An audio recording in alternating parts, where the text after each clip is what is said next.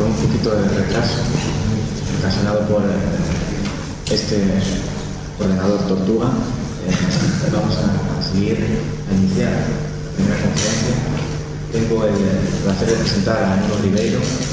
Nuno Ribeiro eh, prepara actualmente un trabajo de investigación de doctorado que tiene como temática la reconstrucción del paganismo en Nietzsche y Pessoa eh, su ámbito de trabajo es la relación, fundamentalmente en su ámbito de trabajo es la relación entre Pessoa y Nietzsche, es especialista también nietzscheano. Eh, trabaja bajo la orientación de José Gil y Fernando Clapel Martins. Es miembro del Instituto de Estudios sobre el Modernismo, donde trabaja el escuela pessoano con alguna serie de colaboradores y ha presentado en Portugal y en otros países muchas eh, diversas comunicaciones y artículos enfocado sobre esta relación filosofía y literatura en Pessoa y específicamente desde la perspectiva nietzscheana. Y es miembro eh, eh, organizador de un encuentro futuro sobre la relación entre Pessoa, Nietzsche y Freud que se celebrará en Lisboa eh, brevemente. Simplemente darte las gracias por estar aquí cuando quieras y si alguien puede cerrar la puerta se lo agradecería. Boa tarde. Eu vou falar em português, espero que compreendam. Tentarei falar o mais perceptivelmente possível, mas não sei se serei claro. Em todo o caso, gostaria de começar por agradecer ao Pablo, que teve a amabilidade de me convidar para este evento, também a Fernando Calderón, que é um dos organizadores das jornadas de filosofia e literatura e também, em geral, do encontro pessoa coito pensador, e António Cardiel, que foi a pessoa que me pôs em contato com o Pablo e graças a qual eh, possivelmente eu estou aqui hoje. Bem, começarei então por ler o artigo, que está dividido em quatro partes. Identificarei o crítico de cada parte e apresentarei eh, alguns documentos aqui também, alguns inéditos, outros editados, mas os originais Pessoa.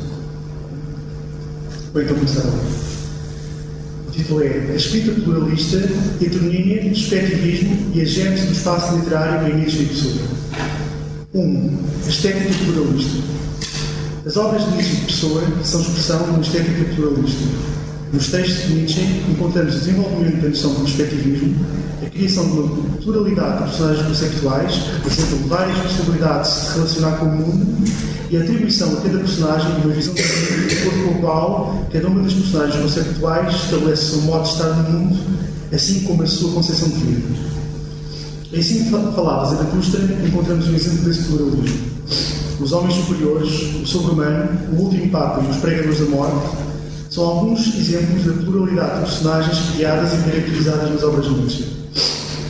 Em Parapsicologia Moral é também apresentada a oposição entre a perspectiva do escravo e a perspectiva do senhor. Encontramos igualmente nesta obra, sob o conceito de ideal ascético, as personagens conceptuais do sacerdócio ascético e do filósofo. Muitos outros exemplos poderiam ser dados. A produção filosófica de Nietzsche é constantemente habitada por personagens conceptuais.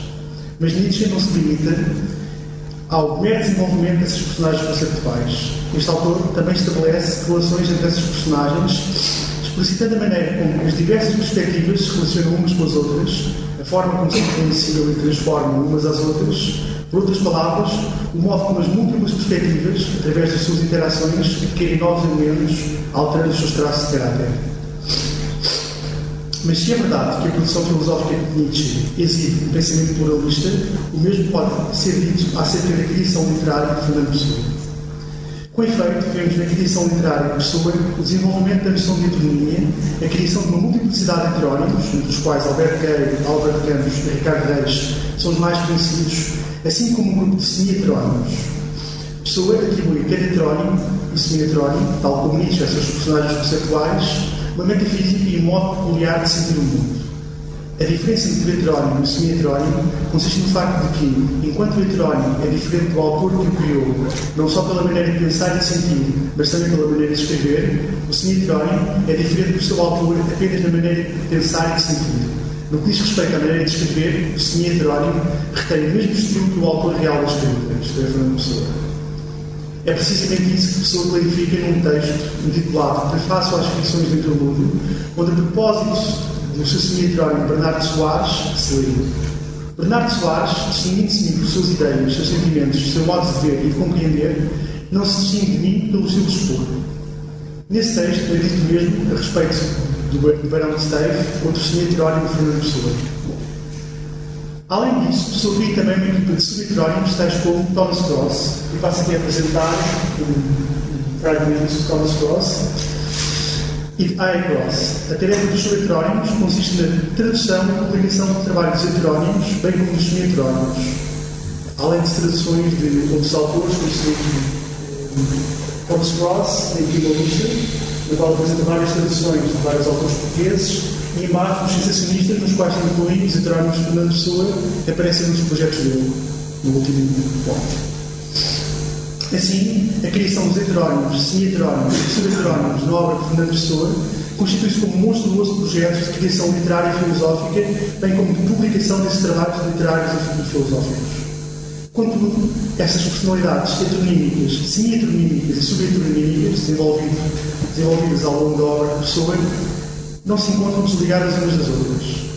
No caso dos subheterónimos de Pessoa, existe uma óbvia ligação entre eles e as suas personalidades heteronímicas, dado que a sua tarefa consistiria em traduzir e divulgar as obras dos heterónimos através de prefaces e ensaios. Porém, também os heterónimos se encontram relacionados uns com os outros, ainda que por conexões mais complexas e subtis.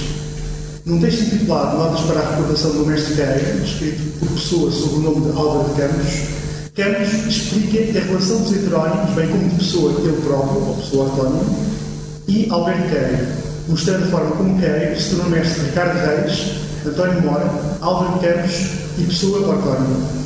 No entanto, a complexa relação entre estas personalidades literárias do universo pessoano não se esgota no relato das notas para a recordação do mestre Queiro encontramos entre os filhos de Pessoa, texto em prosa, dirigidos pelas mãos de Reis, o discípulo direto Queiro Moira, o seu continuador filosófico, relativos à relevância, à novidade e à originalidade da poesia de Queiro, cuja finalidade seria de servir de introdução à obra do mestre. Existem também os textos da querela entre Ricardo Reis e Álvaro Campos, relativos à definição de arte.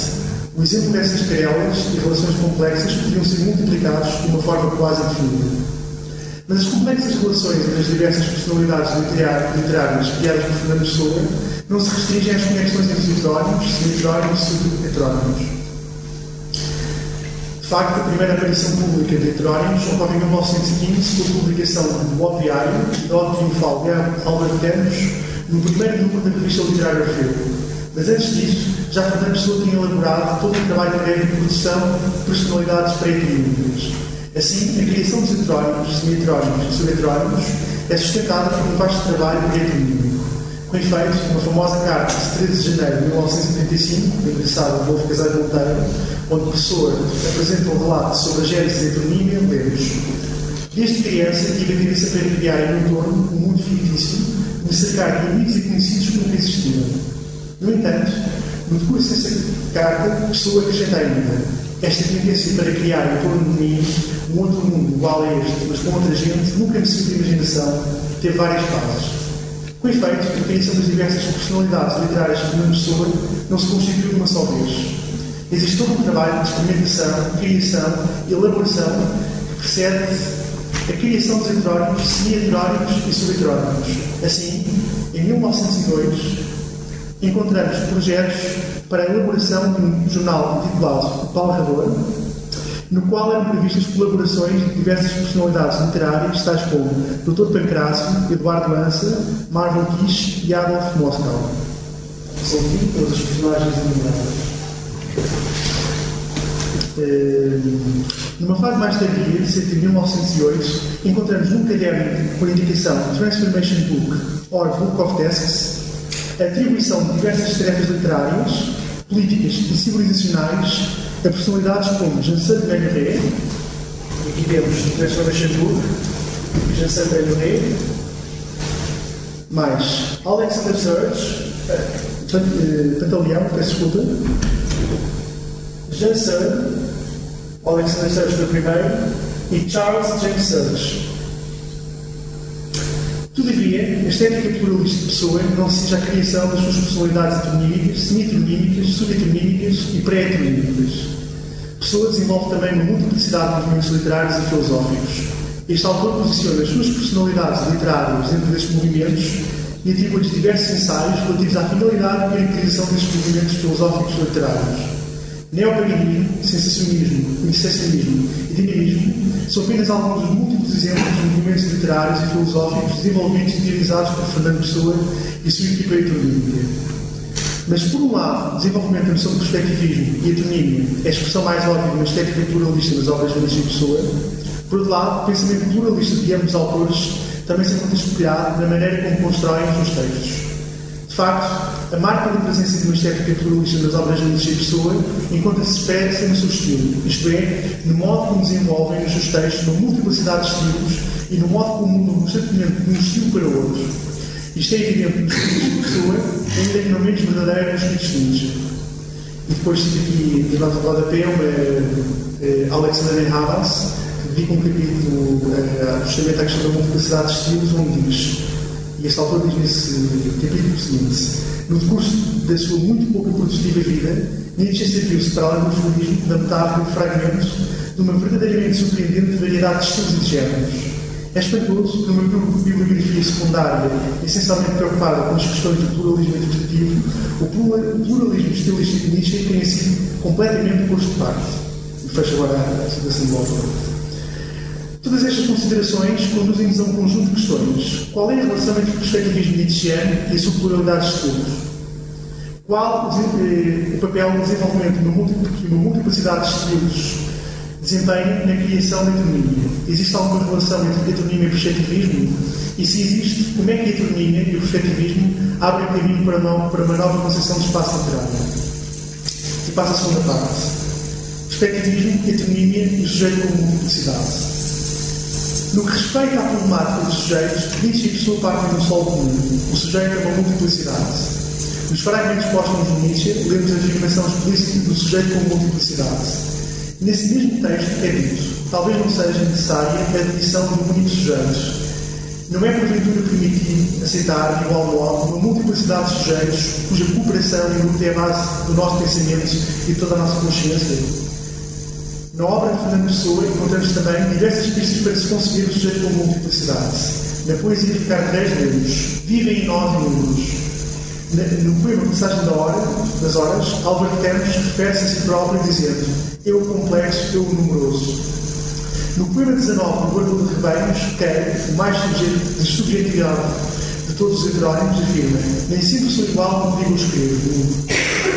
A poesia e a prosa de Fernando Pessoa são constantemente povoadas por afirmações deste tipo. No estudo pormenorizado dos escritos de Pessoa, poderia esboçar um mapa completo de todas estas ocorrências do tema do sujeito como necessidade, bem como da relação das diversas ocorrências deste tópico na obra deste poeta e pensador.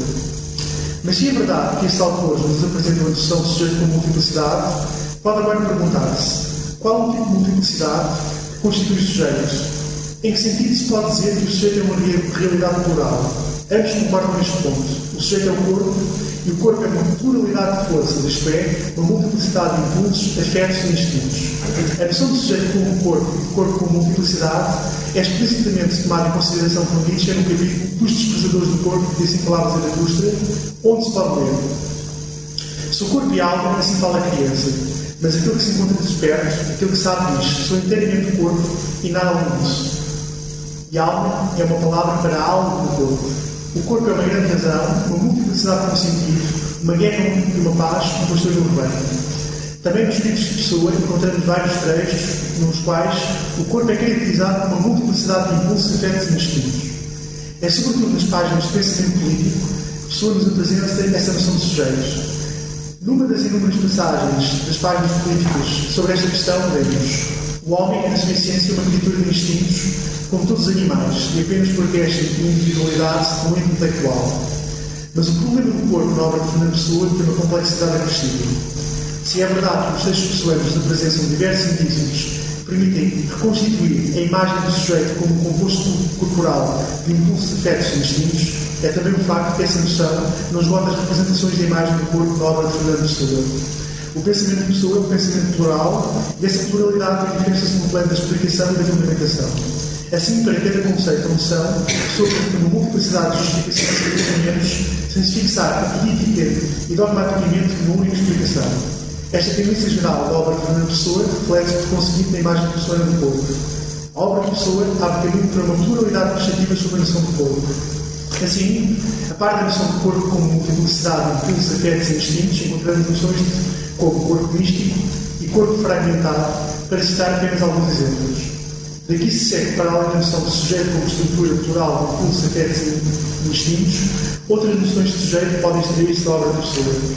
Contudo, consideramos que uma das explicações da gênese feminina em pessoa pode ser retirada da noção do corpo como estrutura de múltiplos impulsos, afetos e instintos, não só pelas referências feitas à psicologia, e este tema tem sido recentemente estudado por Cláudio Souza, apresentou várias eh, publicações e divulgações sobre o e esta noção de psicologia sabe como se sabe, trabalha com a noção de impulsos, mas também pelas dimensões das psicopatologias, como a neurastenia e histeria, para a justificação da economia.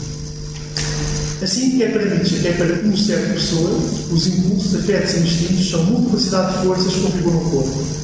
Essas forças estabelecem relações entre elas. Existem forças dominantes e forças dominadas no interior do corpo.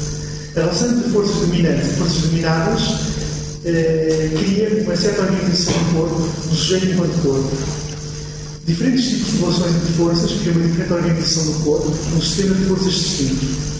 Pensamento de pessoa, o sujeito é algo que pode organizar-se de diferentes maneiras e que, em última instância, está constantemente a reorganizar-se de diferentes modos.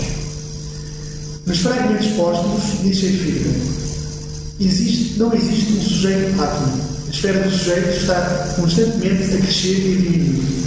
O centro do sistema está em constante movimento. Quando a massa adquirida não consegue organizar, divide-se em dois. É um movimento no centro do sistema que cria uma nova organização do corpo, para. Cada vez que o impulso, afeto ou instinto adquire um lugar central, existe uma reorganização do sujeito e estabelecimento uma diferente hierarquia no interior do corpo. Quando o impulso, um afeto ou um instinto adquire um lugar, um local central, ele torna-se senhor e as outras forças do corpo tornam-se escravas. Cada forma de organizar o corpo, cada hierarquia no interior do sujeito constitui uma nova perspectiva. Quando o impulso afeta o instinto central é destronado, um novo mestre, o grupo de mestres ergue-se e estabelece, por conseguinte, uma diferente perspectiva. Em última instância, não há lugar central no interior do corpo. Todas as forças do corpo podem tornar-se o centro, porque no interior do centro do corpo, aliás, não existe o centro fixo. O centro pode estar em todo lugar e, ao mesmo tempo, não se encontra lugar nenhum. Este caleidoscópico movimento do centro faz nascer novas perspectivas e dá constantemente origem a diferentes modos de ser e de se relacionar com o mundo e com a vida. Um procedimento semelhante ao processo de constituição do positivismo é também emprego por Fernando Pessoa, ainda que com algumas diferenças, para descrever e distinguir o modo de estar no mundo, assim como a configuração dos traços caracterónicos. No caso da heteronímia, existe também uma reorganização de hierarquia dos traços de território e não há como esses traços se encontram ligados uns aos outros, que pode ser considerada a base da formação das diversas personagens económicas. As notas para a recordação do mestre Terreiro, escritas por Gonçalo Campos, constituem um exemplo de um tal procedimento. A explicação da economia, descrita neste texto, senta-se em três traços do sujeito: a inteligência, o temperamento e a sensibilidade. Nesse texto, pessoa põe em equação todos esses traços, mostrando os vários modos de ligar e estabelecer relações de subordinação entre a inteligência, o temperamento e a sensibilidade dão origem a uma, nova, personalidade inteiramente nova.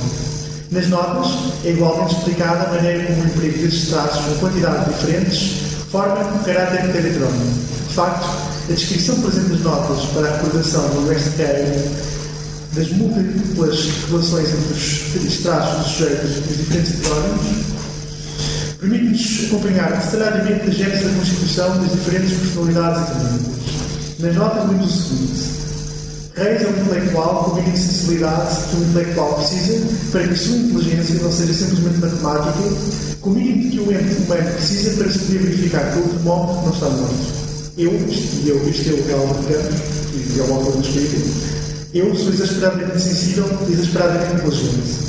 Nisto, pareço, salvo um bocado mais de sensibilidade e um bocado menos de inteligência, com Fernando Pessoa. Mas ao passo que no Fernando a sensibilidade e a inteligência penetram-se, confundem-se, intersecionam-se, em mim existem paralelamente. Em notas, também nos apresentam uma descrição dos traços de António Mora e Alberto Ferreira.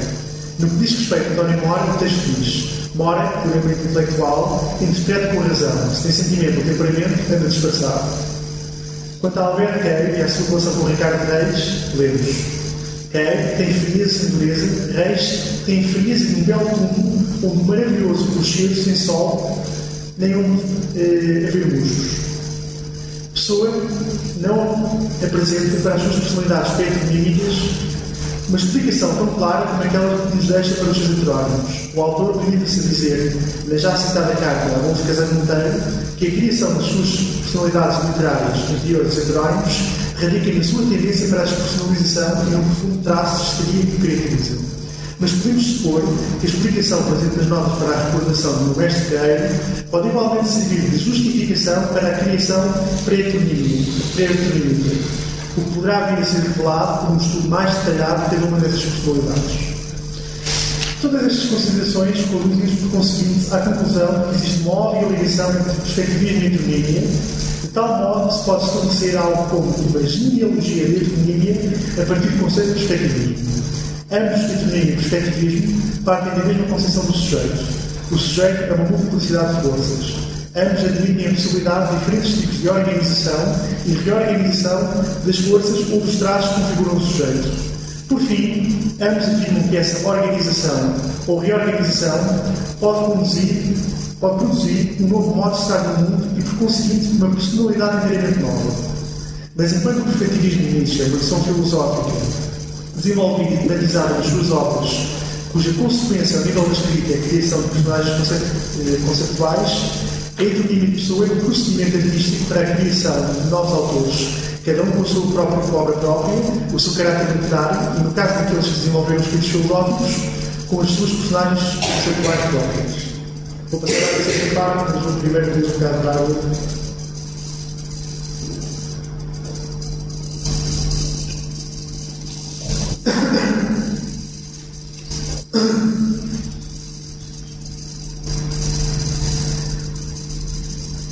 Três, a criação de pluralidade de estudos.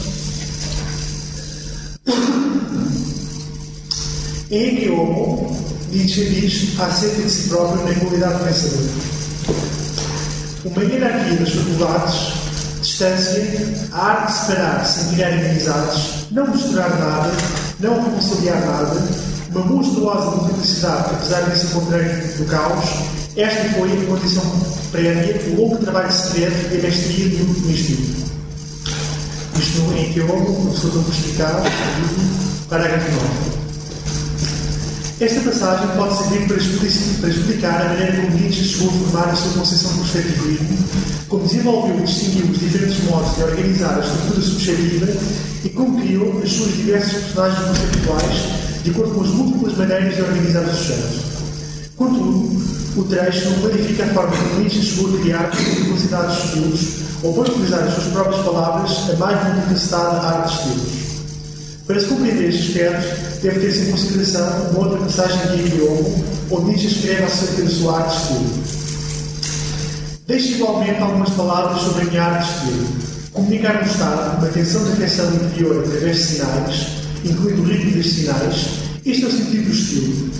Considerando que em a multiplicidade de estados interiores é extraordinária, extravagante, tenho, ao meu dispor, muitas possibilidades de estilo, a mais variada arte de estilo que alguma vez alguém teve. Claro que a gente existe porque conheceu a pessoa, não é? Esta passagem apresenta algumas pistas para compreender o processo artístico emprego por Nietzsche para explicar a emergência de uma multiplicidade de estilos. De forma a explicar a criação de uma multiplicidade de estilos, Nietzsche parte da concepção do sujeito como multiplicidade. O solo sobre o qual a multiplicidade de estilos se ergue é a multiplicidade de estados interiores do sujeito. Mas se a multiplicidade de estados interiores pode clarificar a emergência de uma pluralidade de estilos, fica ainda por responder a seguinte questão: como criar um estilo? Ou mais especificamente, como criar um estilo literário? O estado interior, a tensão de afecção interior, é o ponto de partida para a criação de um estilo. É somente quando esse estado interior é expresso por sinais, é expresso por sinais, que tal estado chega a adquirir uma expressão visível para os outros e, por conseguinte, se comunica. Contudo, isso não é suficiente para explicar a emergência um estilo literário. O estilo literário é estabelecido pelo ritmo do texto. O estado interior e a tensão que ele implica formam um determinado movimento, um certo movimento interior. Quando as palavras, os signos, seguem esse, esse movimento de maneira comunical, articulam-se e formam no curso da sua articulação o ritmo do texto literário.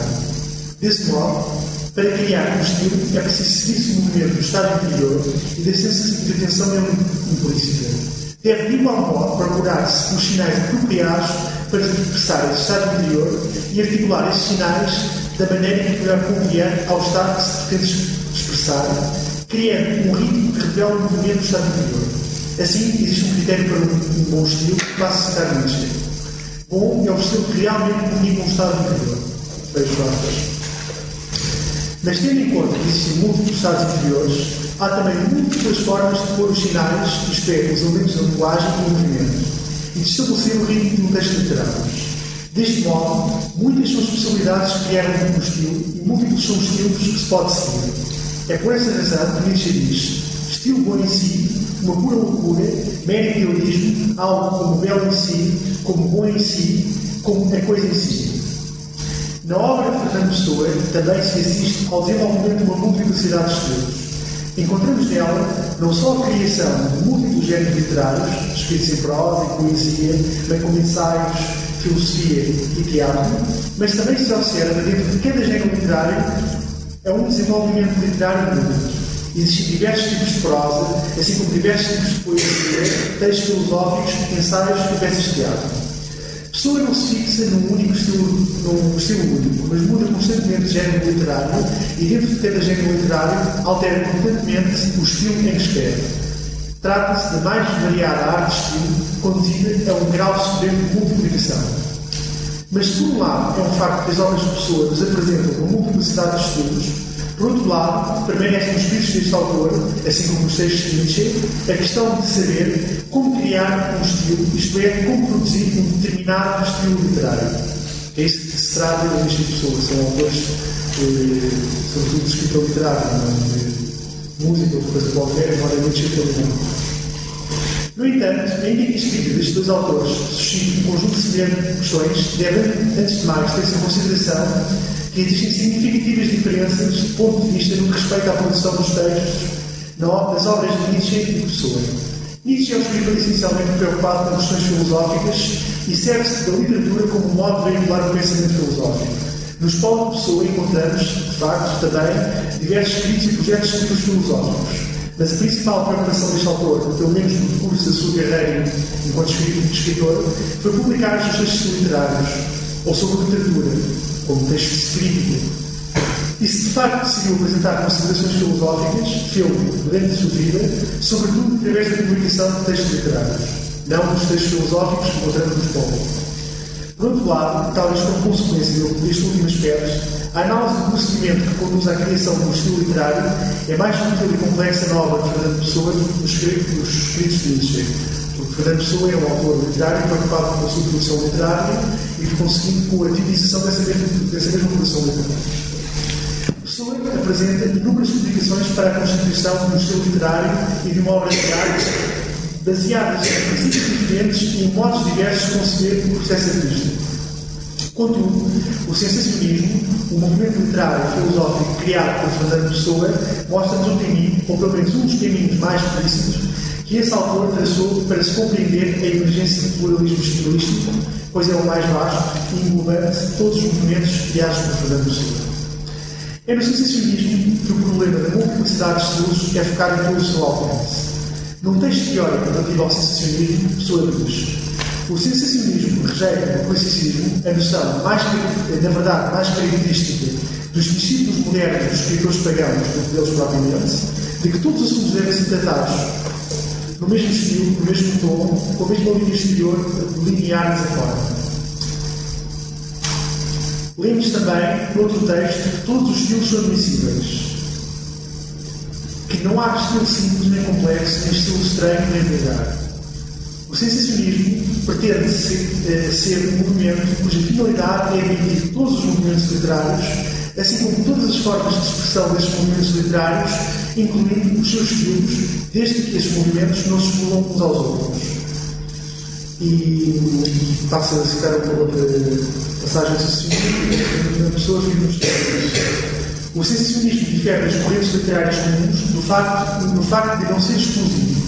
Isto significa de não reclamar para si o monopólio do sentimento estético correto. Ainda diz, em outra passagem, que estes são os pressupostos do sensacionismo enquanto filosofia artística. Isto é, estes são os pressupostos que se sustentam na crítica de todos os sistemas e escolas de arte, extraindo de cada um a beleza e a originalidade é peculiar. Exato. Mas como é que o sensacionismo explica a criação de um estilo? Como é que este movimento fundamenta a possibilidade da criação, assim como da inclusão de uma multiplicidade de estilos no seu seio? O movimento sensacionista tese de que tudo, incluindo nós próprios, é sensação. Passo a citar: não há nada, nenhuma realidade para além da sensação, diz pessoa num dos seus pedidos sensacionistas. Mas o sensacionismo distingue entre dois tipos de sensações: as sensações objetivas e as sensações subjetivas. As sensações objetivas são as sensações do exterior. Estas sensações são de três espécies: a sensação do objeto exterior enquanto objeto, a sensação do objeto enquanto sensação e as diversas ideias objetivas associadas a cada sensação do objeto. As sensações subjetivas são três. Essas sensações são as ideias subjetivas associadas à sensação do objeto, tais como o estado de espírito, as emoções, os sentimentos, o temperamento e a atitude mental individual de cada observador e, finalmente, a consciência abstrata desse temperamento.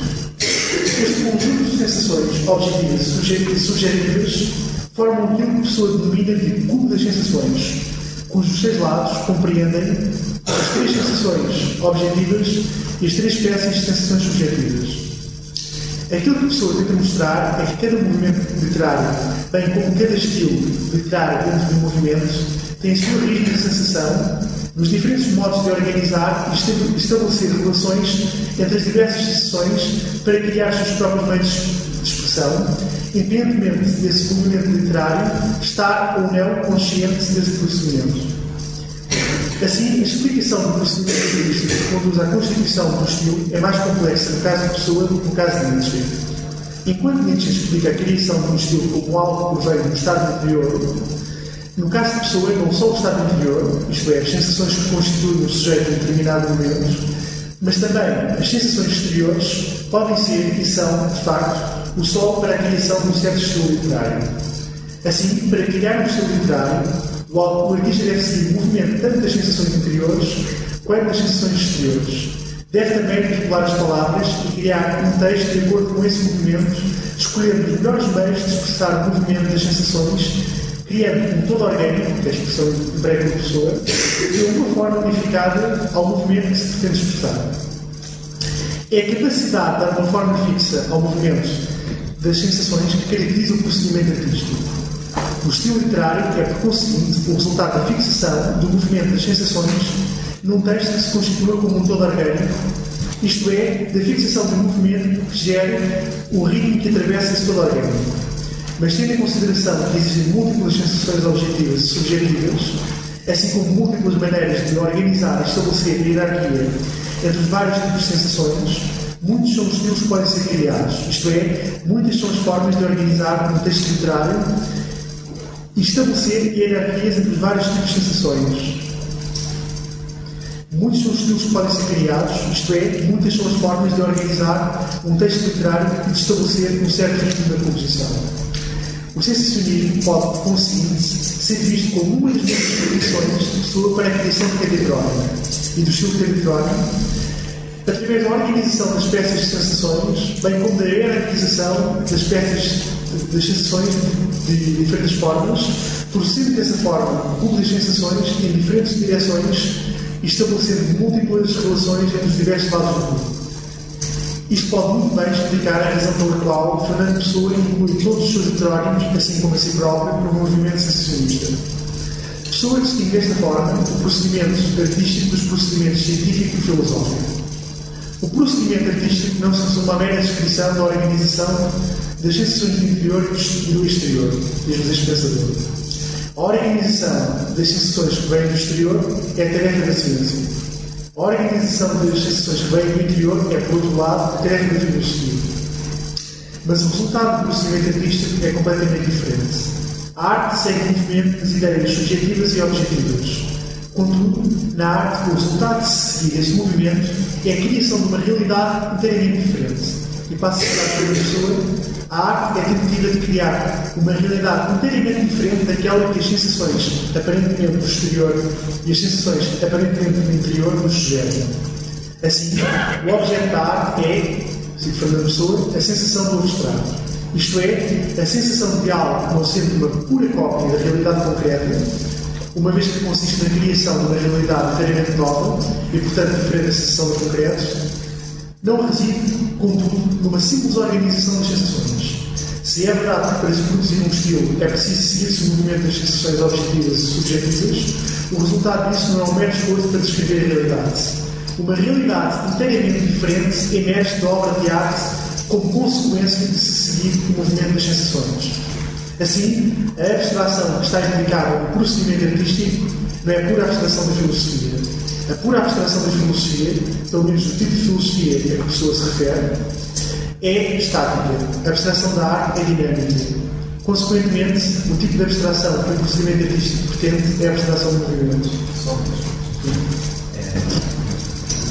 sé que este portugués es difícil de comprender. Eh, ha sido eh, quizá un error eh, poner a Numi lo en el inicio. Solo quería advertiros de que este va a ser el portugués más difícil que vais a escuchar y, y el resto va a ser más asequible. y varias de las comunicaciones van a ser en español. Solo quería pedirte si puedes resumir, resumir lo, lo que las ideas básicas hasta este punto y, y las ideas básicas del, del, cuarto punto de la conferencia, de tal modo que yo pueda traducir algunas ideas básicas que puedan comprender mejor. Ah. ¿De acuerdo? Eh, Entonces, eh, ok. Eh,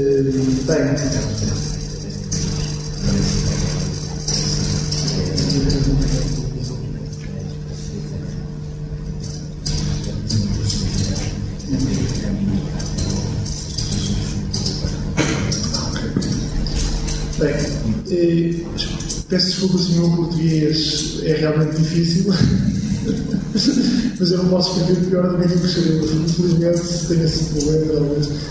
Não, mas eh, eu dividi a minha conferência em quatro partes, ou isto corresponde a um artigo, não é?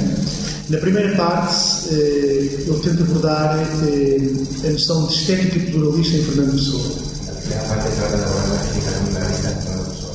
Eh, tento também mostrar o modo como essa estética pluralista se manifesta em diversas vertentes da criação de Fernando Pessoa.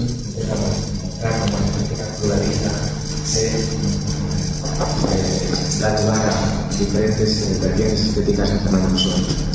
Em primeiro lugar, da sua própria criação económica, primer lugar, en su propia creación económica, isto é, a criação de uma multiplicidade de crónicos, de funções de autores literários, la creación de multi- una multiplicidad de de de gente audiovisual, eh, que tem várias fases.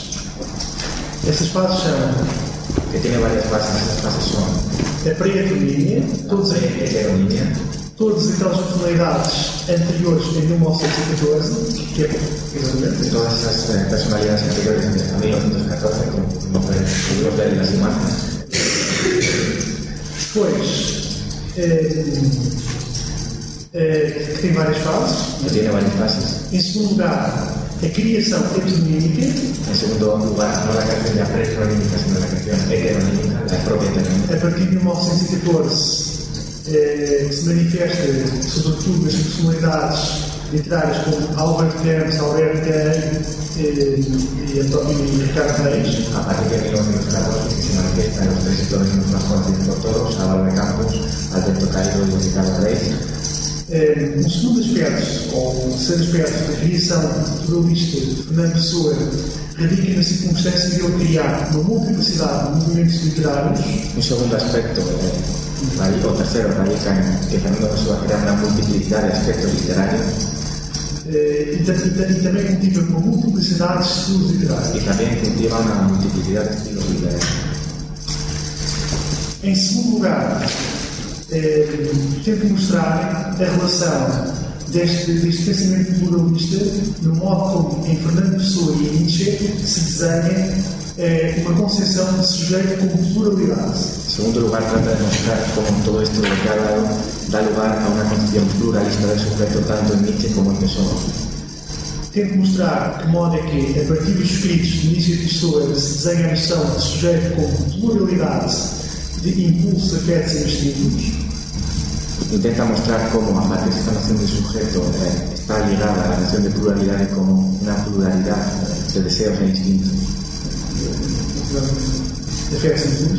Eh, De que modo é que isso é o ponto de partida para como as diferentes organizações de impulsos, afetos e instintos dão eh, origem a diferentes sujeitos, conseguindo diferentes perspectivas no caso de Nietzsche e a diferentes heterónimos no caso de Fernando Pessoa. Y cómo eso da lugar a diferentes perspectivas, en el caso de Nietzsche, perspectivismo, y a diferentes personajes literarios que en el caso de Pessoa. Exatamente.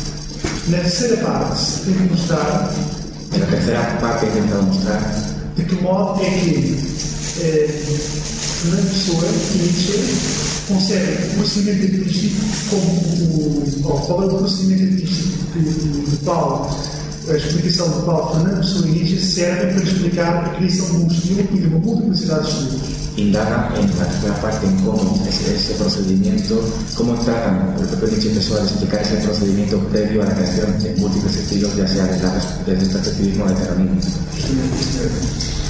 Y ahora Na quarta parte, aquilo que eu tento explicar é o modo como eh, a criação de multiplicidade de estilos de heteronímia e do perspectivismo dá origem, no caso de Nietzsche e no caso de Pessoa, à criação de uma nova concepção de espaço literário. Essa concepção de espaço literário entendida como espaço literário dramático. Cómo todo esto da lugar a una nueva concepción del espacio eh, literario tanto en Pessoa como Nietzsche, que es el ya conocido espacio literario dramático, o trágico. Em Nietzsche, isso manifesta-se no modo como eh, os escritos filosóficos eles envolvem uma multiplicidade de personagens En Nietzsche, en sus escritos filosóficos, desarrolla una multiplicidad de personajes, como puede ser Zaratustra, etc. e estabelece relações entre vários personagens Y establece relaciones entre estos personajes, de interação de interacción entre ellos. e, e em Fernando Pessoa através da criação daquilo que ele chama, aquilo que ele denomina de drama Y en emergente. Fernando Pessoa, creación de aquello que él llama el famoso drama emergente. Isto é, eh, estabelecer diversas relações entre as suas diversas personalidades literárias. Isto é, estabelecer relações entre suas diversas personalidades literárias. E isto manifesta-se não só na heteronomia, y se manifesta não só na la mas também na heteronomia pré-heteronomia, Sim, também na pré-letónica. como se vê aqui onde, num jornal chamado O Palcador. Como se vê aqui no el periódico que a Pessoa, un jovencito chamado O Palcador onde ele estabelece relação entre várias das suas personalidades, donde ella establece relación entre varias esas personalidades. cria vários ensaios para várias personalidades Crea varios ensayos diferentes para varias personalidades e, e atribui um lugar específico neste jornal a cada personalidade. y atribuye un lugar específico en cada periódico a una, a una de esas personalidades. Mas também, Pero también num projeto de 1908, cinco anos mais tarde, com o Palrador, en un proyecto de 1908, eh, 1908, unos años más tarde del proyecto del Parrador, chamado Transformation Book or Book of Tasks, llamado a sí mismo, eh, onde Fernando Pessoa atribui a cada personalidade literária uma tarefa específica. eh, Fernando Pessoa ya atribuye a cada personalidad literaria una tarea específica Por exemplo, Arnold, por exemplo, Por ejemplo, temos aqui Alexander Search, Search Test. Pronto. Todas aquelas que não provienen de los outros heterónimos. Mas depois, mais curiosamente, pero después y curiosamente, um irmão um, um, um, do Alexander Search, hermano de Alexander Serge, chamado Charles James Search, llamado Charles James Serge, onde se diz se dice, many like the prefaces to these translations because we're looking at it as to currency. When they will be written by Alexander. Perdón, mi portugués.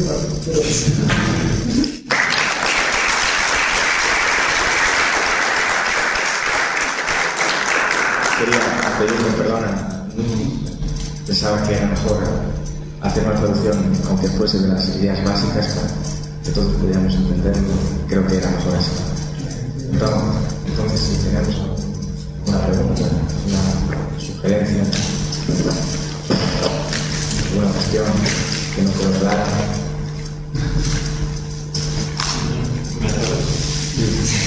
Has hablado de una multiplicidad de estilos en la obra de Pessoa. También has hablado de una pluralidad de, de autores,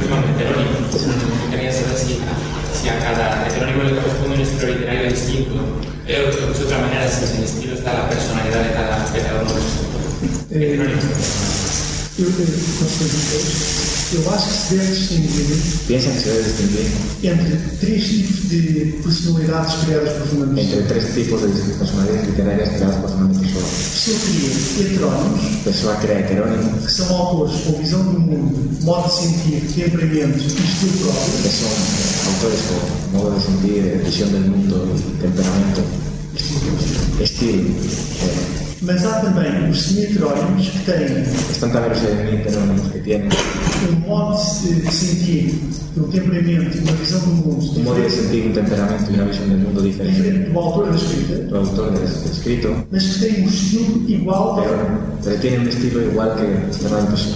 Mas há também, ainda, os sub-heterónimos, Pero están también, además de eso, los sub- subheterónimos, que eu também significo, que são personalidades criadas por Fernando Pessoa. Que son personalidades creadas por Fernando Pessoa.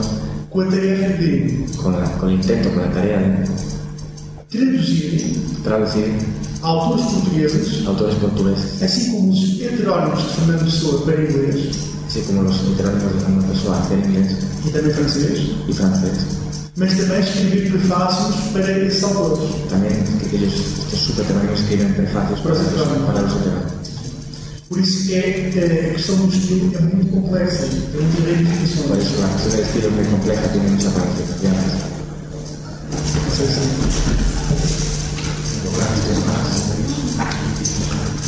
Entonces, eh, hacemos un pequeño descanso de 5 minutos y le la palabra a Alexio Aria, eh, que hablará en portugués, pero al ser italiano será mucho menos difícil.